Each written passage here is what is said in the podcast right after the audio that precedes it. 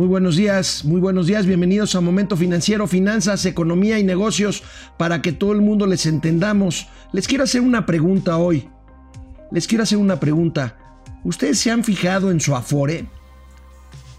Yo sé que falta mucho para que se jubilen, pero ¿estarían dispuestos a aportar más de lo que se les quita por ley para aportar a su fondo de retiro? De eso vamos a hablar hoy. El día de hoy es viernes y los mercados lo saben. Esto es Momento Financiero. El espacio en el que todos podemos hablar. Balanza comercial. Inflación. Evaluación. Tasas de interés. Momento financiero. El análisis económico más claro. Objetivo y divertido de Internet. Sin tanto choro. Sí. Y como les gusta. Peladito y a la boca. ¡Órale! ¡Vamos, réjete bien! Momento Financiero. Pocas veces pensamos en el retiro, en la jubilación. Y muchas veces durante años pues hablábamos de que nuestros papás, nuestros abuelos se pensionaban y no nos poníamos a pensar de dónde salen esos recursos. Hasta antes de 1997, los trabajadores que tenían empleo en empresas privadas cotizaban, como lo hacen ahora, al Instituto Mexicano del Seguro Social, al IMSS, y los burócratas, los que trabajaban en dependencias de gobierno, al ISTE. Ahí se hacía un fondo común, un fondo común, ahora sí que para todos, un guardadito, una ronchita ahí, y de ahí salían las pensiones de quien fueran jubilándose cuando llegara el momento. Bueno, esto cambió en 97 y cambió profundamente. ¿Por qué? Porque se hicieron cuentas individuales. Entonces, a partir del 97, cada quien tenemos una cuenta individual en una cosa que se llama Afore, en donde se van juntando nuestros fondos para, para retirarnos. Esto es una cosa importante. Bueno, el día de ayer, el día de ayer, el presidente de la Asociación de Afores, el presidente, el representante de esta industria de las Afores, Bernardo González Rosas, hizo un llamado, pues muy interesante, muy grave, muy serio. Hizo un llamado analizando el sistema de pensiones. Si ahorita cualquiera de nosotros eh, nos jubilaríamos, nos jubiláramos con las aportaciones eh, que damos nosotros y los patrones o nuestros patrones a las Afores, recibiríamos apenas el 30% del último salario con el que cotizamos. Con lo cual, evidentemente, se desencadenaría una crisis, porque el 30% de lo que ganamos ahorita, pues por supuesto, no sería suficiente para pasar nuestros últimos años.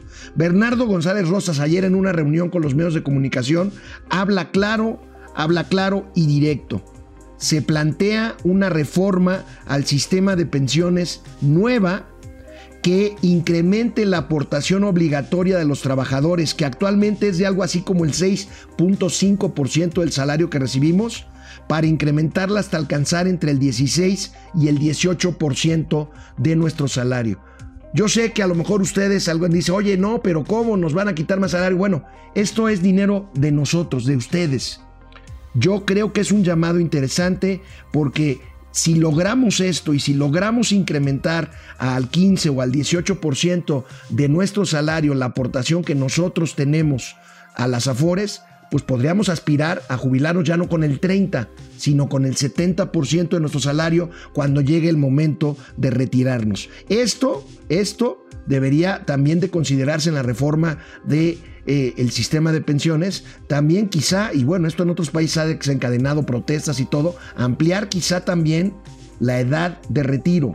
La edad de retiro que ahorita ronda 60, 65 años para los hombres, 55, 60 para las mujeres, que se amplíe un poquito más. ¿Por qué? Porque la esperanza de vida es mayor. Y entonces pues si vamos a vivir todavía 15 o 20 años después del retiro, pues necesitamos el dinero para financiar nuestra pensión. Este no es un tema menor, este no es un tema menor. Hoy les decía, la pensión promedio equivale al 30% del último salario. El 70% de esta jubilación, el 70% de lo que quedamos guardados para nuestra jubilación, proviene de las aportaciones obligatorias de los trabajadores. El resto, el resto de las aportaciones, bueno, el 70% proviene de las aportaciones de nosotros mismos y de nuestros patrones. Y el 30% eh, restante proviene de los rendimientos que la propia Afore genera. Entonces, yo creo que es un llamado de atención interesante. Actualmente, el sistema de pensiones administra algo así como 3 billones 700 mil millones de pesos, que es más o menos el 15% del Producto Interno Bruto. Es una barbaridad, es un sistema que solamente un sistema es más grande en términos de activos que administra el de las Afores, el de los bancos. O sea, es el segundo eh, sistema financiero más importante después de la banca. Estos recursos, ¿qué se hace con ellos? Se invierten, se invierten para que tengan rendimientos. No están guardados ahí debajo del colchón ni mucho menos. Como se hace en todas partes del mundo, este dinero se invierte. Entonces, este es un llamado interesante, este es un llamado importante. Yo les pregunto si ustedes estarían dispuestos a aportar más del salario.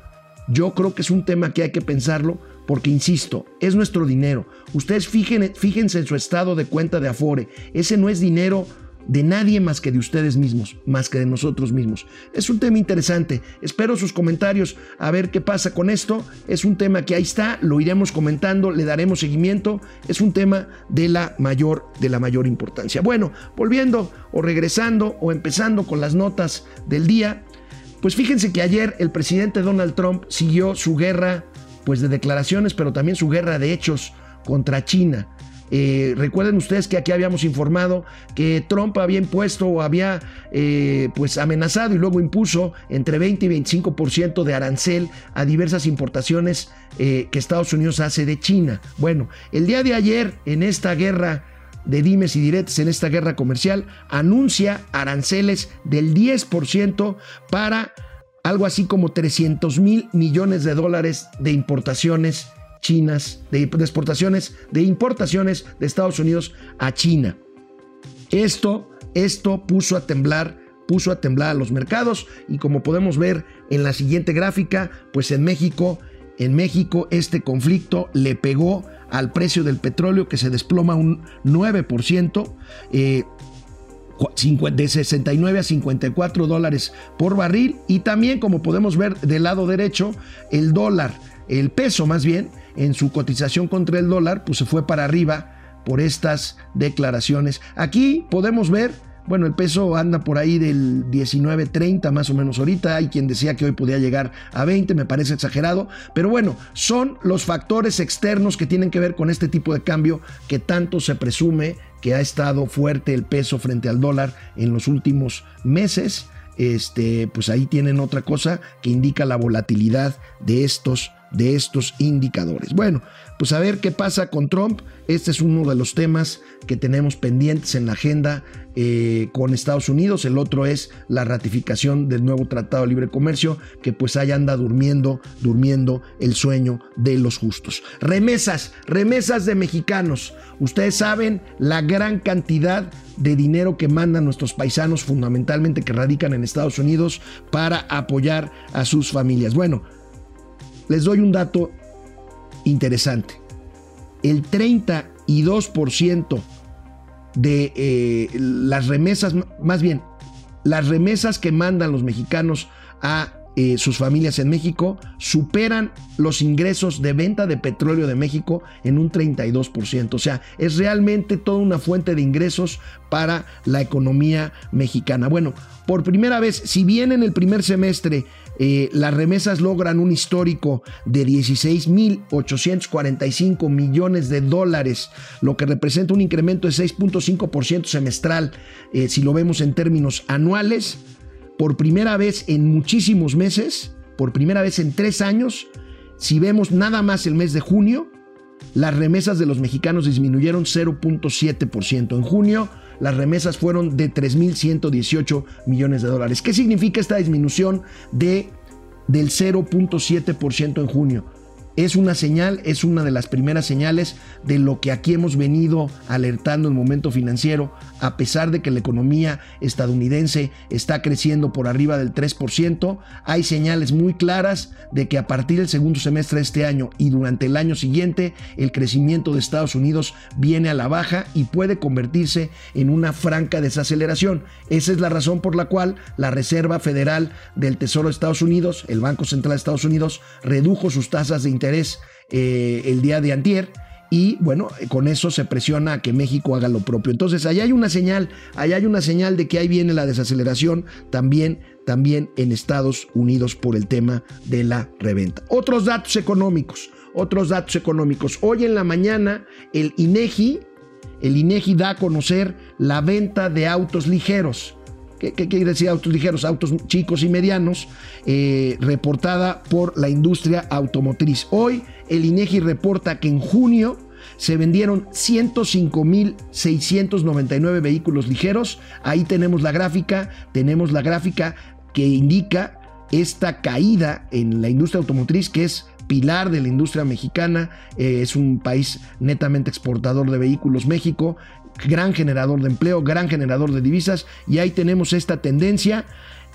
105.699 vehículos se vendieron en junio contra los 114.811 del mismo mes del año anterior. Es una disminución, es una tendencia a la baja que ahí se ve claramente y tenemos ya 25, 25 meses consecutivos de caídas en el índice de ventas de automóviles, que es un referente importante para ver la economía nacional. La industria automotriz mexicana, la industria automotriz mexicana ha pedido en este sentido. ¿Se acuerdan ustedes de los autos chocolate? Los autos chocolate son los vehículos que importan las personas que viven en la frontera norte con Estados Unidos, vehículos que importan a precios pues mucho más baratos eh, del norte, los autos chocolate, que esto daña gravemente a la industria mexicana. La Asociación Mexicana de la Industria Automotriz ha pedido al gobierno que vuelva a poner ojo en el tema de la importación de autos chocolate. Tenemos tenemos comentarios, vamos viendo, les agradecemos muchísimo que estén aquí con nosotros hoy viernes. Mari Valdés, muy buenos días, excelente contenido, muchas gracias, muchas gracias, este, Mari. Saludos, Ramsés, Ramsés, Ramsés, muchas gracias. Aportaba a la Afore y ya no aporto, Ramsés. Tienes que considerarlo, Ramsés, creo, ya lo expliqué, es un tema de que es nuestro dinero. Además, una cosa que debo de decirles, eh, el dinero en nuestras afueras está seguro.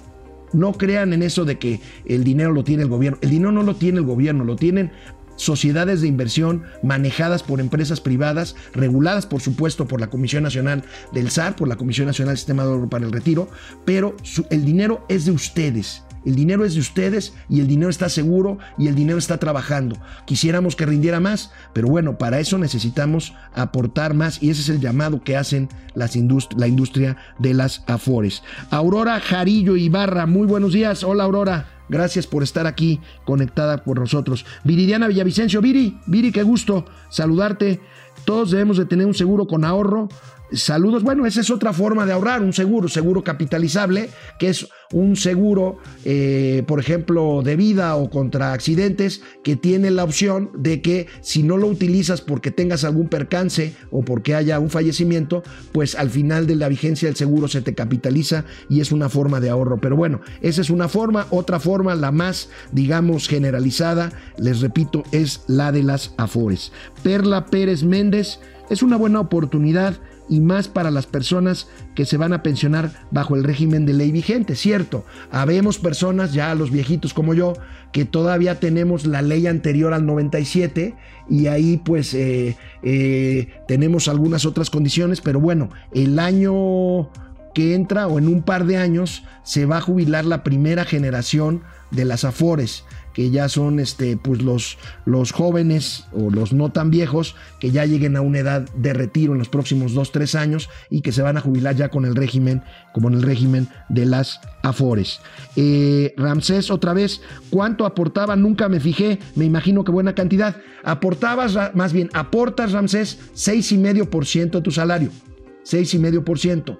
La propuesta de las Afores es que este, digamos, nivel de aportación obligatoria pase del 6,5 a por lo menos el 15% para poder tener más dinero para tu retiro. Por supuesto hay otra opción que es la aportación voluntaria, que incluso es muy fácil hacerlo. Ya lo puedes hacer incluso en Oxos, incluso lo puedes hacer vía en línea o puedes dar la instrucción a tu Afore de que te descuente de tu cuenta o de tu salario X cantidad al mes para poder incrementar el ahorro. Es un tema importante que no deben de dejar de considerar. Alejandro Gutiérrez, no podemos aportar a nuestra Afore ¿De qué sirve lo que ahorres si este presidente lo ocupa para pagar sus tonterías?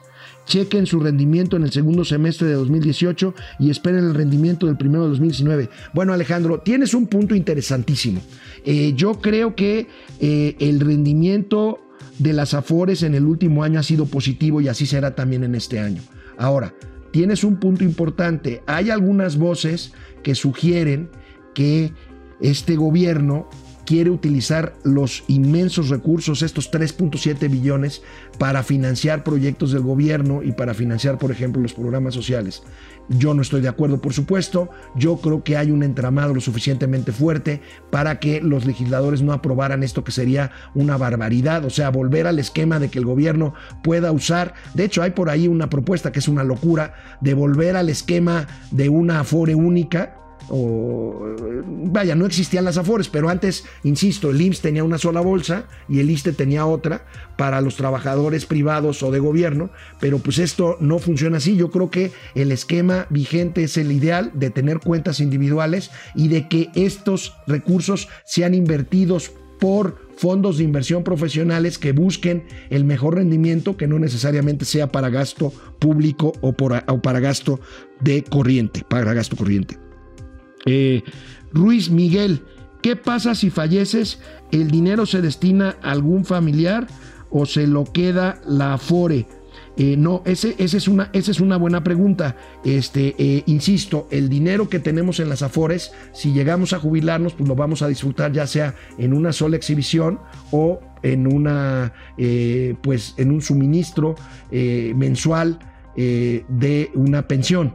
Eh, en el caso de que fallezcas antes de llegar a la edad de tu retiro, pues lo que tienes en la FORE forma parte de tu patrimonio y por lo tanto, por lo tanto pasará a tus herederos. Aquí entramos ya al tema de los testamentos. Entonces, este, si yo llegara, llegara a fallecer, pues lo que tengo en la FORE es parte de mis este, patrimonio, de, mi, de mis bienes y por lo tanto pues pasarían a mis herederos según el testamento que yo tuviera. Bueno, este es un tema que da para mucho, que da para mucho, lo seguiremos comentando. Yo creo que hace bien la industria de las afores en levantar la voz y en decir eh, pues esto que es un tema que puede convertirse en un problema. Imagínense ustedes una generación de viejitos que reciba de pensión apenas el 30% de su último salario, pues no, no, parece, no parece una buena idea. En fin, amigos, amigos y amigas, terminamos la semana, terminamos la semana, ahí vamos, ánimo, buen fin de semana, descansen, disfruten